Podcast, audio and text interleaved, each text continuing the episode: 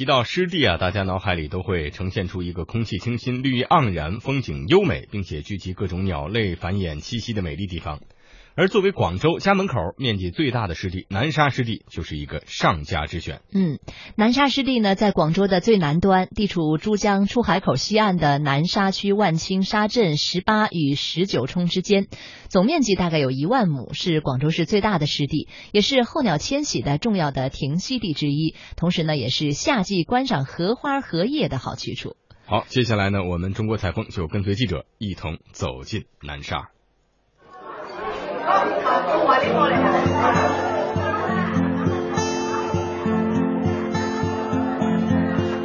去过广州的人一定知道，要想在广州走走看看，最好的向导就是羊城八景。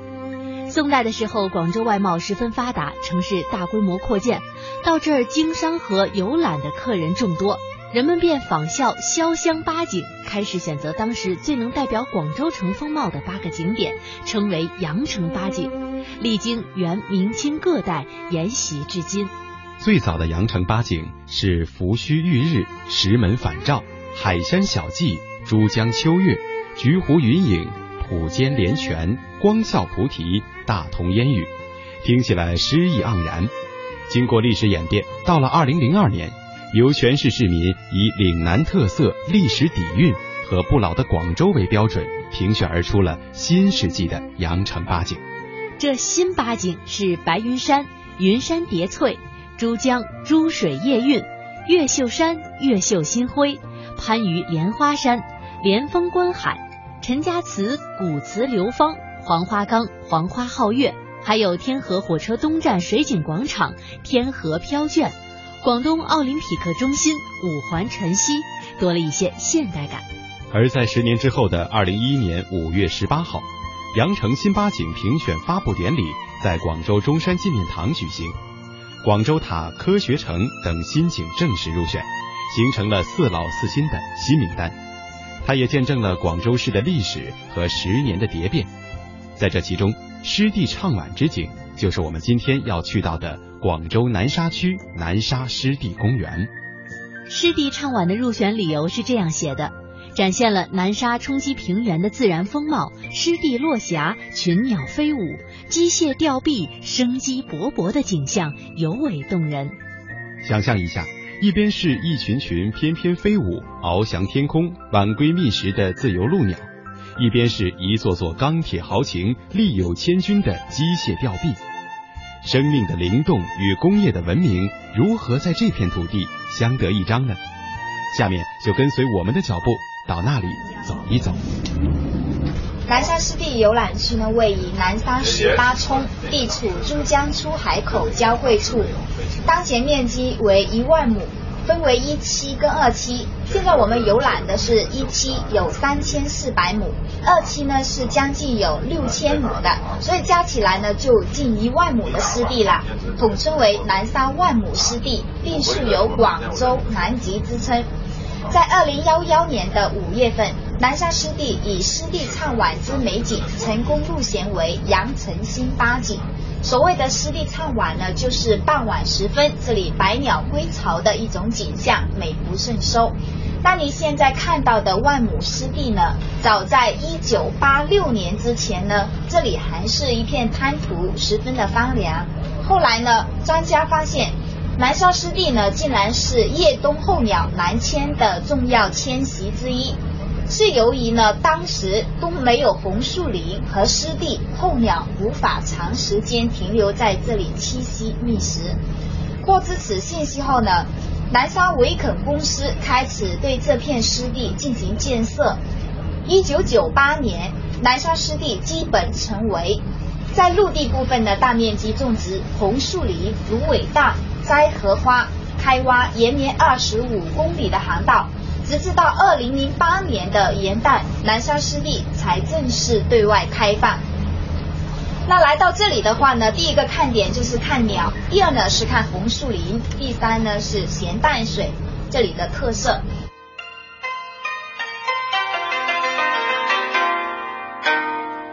红与绿的新水乡。我们这个水呢是属于咸淡水的混合体，在夏天的时候呢，这些鱼啊，它会经常跳在船上的哈。谣传直通伶仃洋。目前我们这个南沙湿地呢，是广州县城唯一的一个河口湿地，也是面积最大的一个湿地。魅力中国，魅力南沙，在这里寻找自然和文明的混响。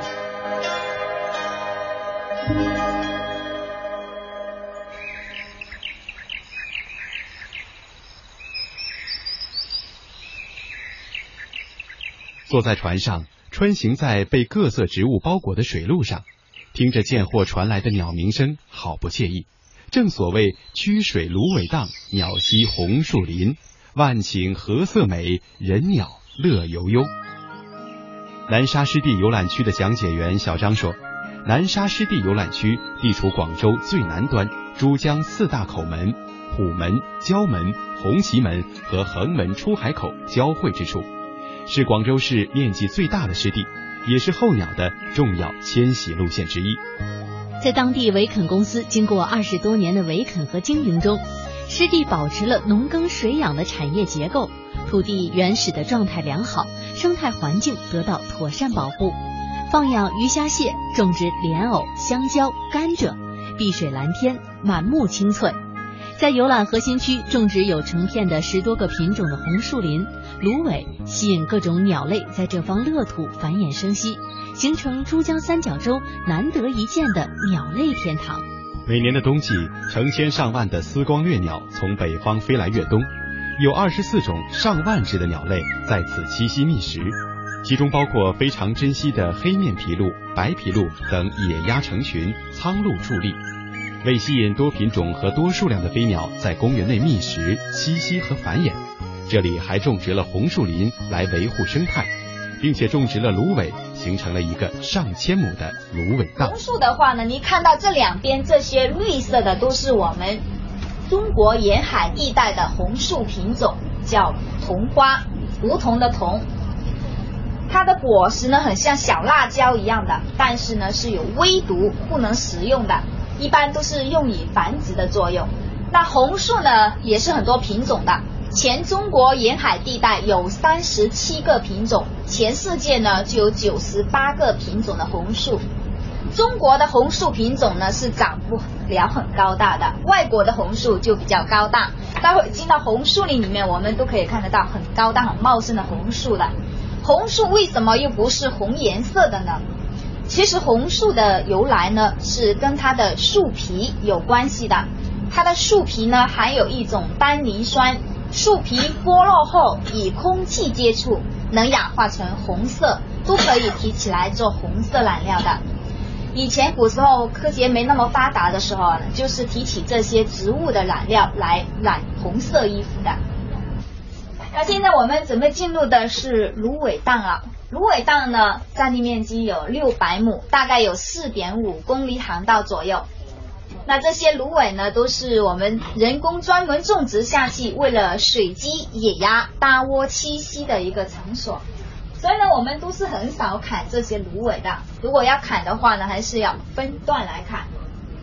这种芦苇呢，是我们本地芦苇，叫木芦苇哈，跟沙家浜白洋淀呢是不同品种的。他们那边呢是叫水芦苇，芦苇呢一般都是要生长在河岸、河溪或者沼泽地的那些地方，可以降低海水的含咸度，还可以保湿护土的一种作用。别看这些芦苇呢像杂草一样，其实它的经济价值呢也是非常高的。像水芦苇的根呢，它是可以煲凉茶喝的，利开胃、利尿这么的作用。花心呢可以做枕头。花细还可以做扫把，嫩芽呢还可以榨汁喝，因为呢它含有蛋白质跟糖分都非常的高。树干呢还可以造纸、造丝、造棉、造席等等的工业造纸作用的。因为这边呢还是一个生态游，所以呢一到夏天的时候呢，会有一些蛇、老鼠之类的躲在这些芦苇丛里面的，有眼镜蛇、水蛇、草花蛇都有的。所以呢我们都是不给游客上岸。上岸的话太危险了，万一被蛇咬到了就不好了哈。基本上形成一个完整的食物链。那冬天的时候呢，还会有两只老鹰，就会吃一些老弱病残的小鸟，一公一母的老鹰专门欺负这里的小鸟。我们都没有考虑把它打死，因为呢，这也是生态平衡的一种现象。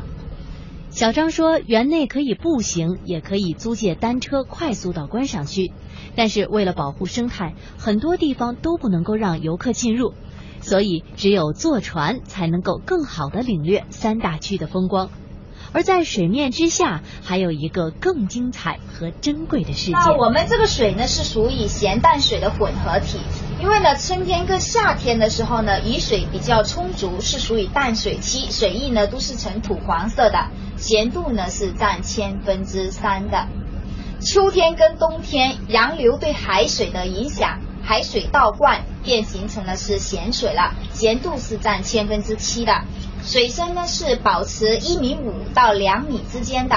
那我们这个水位的话呢，是通过水闸口来控制内部水体的，所以呢，这个水没有涨潮也没有退潮的，一年四季都保持这么高的。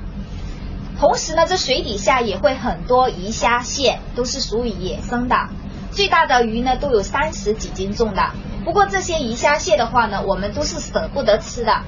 因为呢，要提供给这里的鸟类吃，所以这里的鸟呢，多数都是吃海鲜的哈，以鸟为本，生态优先的。我们这里的发展理念哈，不是这些鱼虾蟹都是野生的，我们这个水是靠闸口来控制的，闸口一打开，外面的鱼就会跑进来，有进无出了。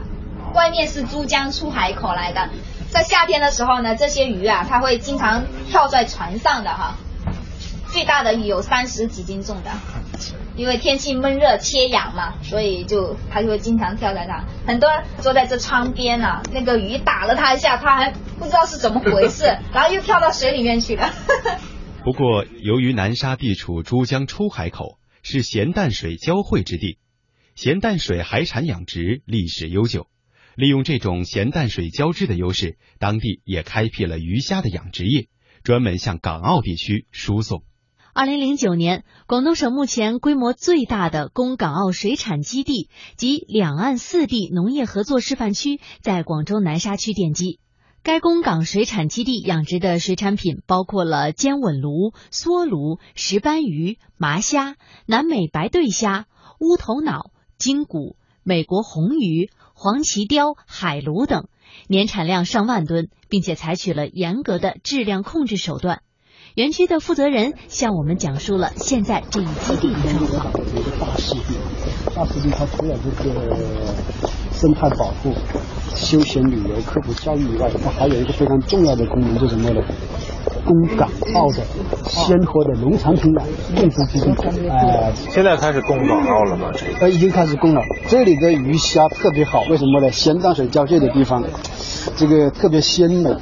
那这些鱼最好的鱼虾呢，就给两个方面去用，一个呢就给鸟吃，一个给香港、澳门人吃。本地还本地还不能吃，本地供不应求，供不应求。因为这个鸟为什么呢？很敏感，它是候鸟，就是候鸟为候鸟，它这个系统不能破坏。没错，没错，没错，它是一个每年冬起的这个路径呢，是其中重要的一半。对，没福吃上。那蔬菜也开始供了。那蔬菜也开始供。对对。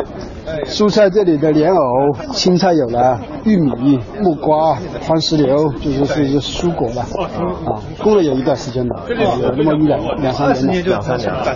它现在是量在逐步逐步增大。啊。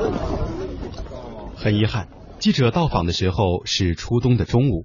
既看不到跳出水面的野生鱼，也没有机会品尝肥美的水产品，还看不到姹紫嫣红、百鸟归巢，只能回到船上听小张向我们介绍湿地公园的四季之美了。那么看鸟的最佳季节呢，要在冬天了，春节前后，越冷了就越多鸟。因为北方那边呢已经结冰了，没有食物吃，逼着候鸟往南迁，在这里呢长达六个月的过冬生活。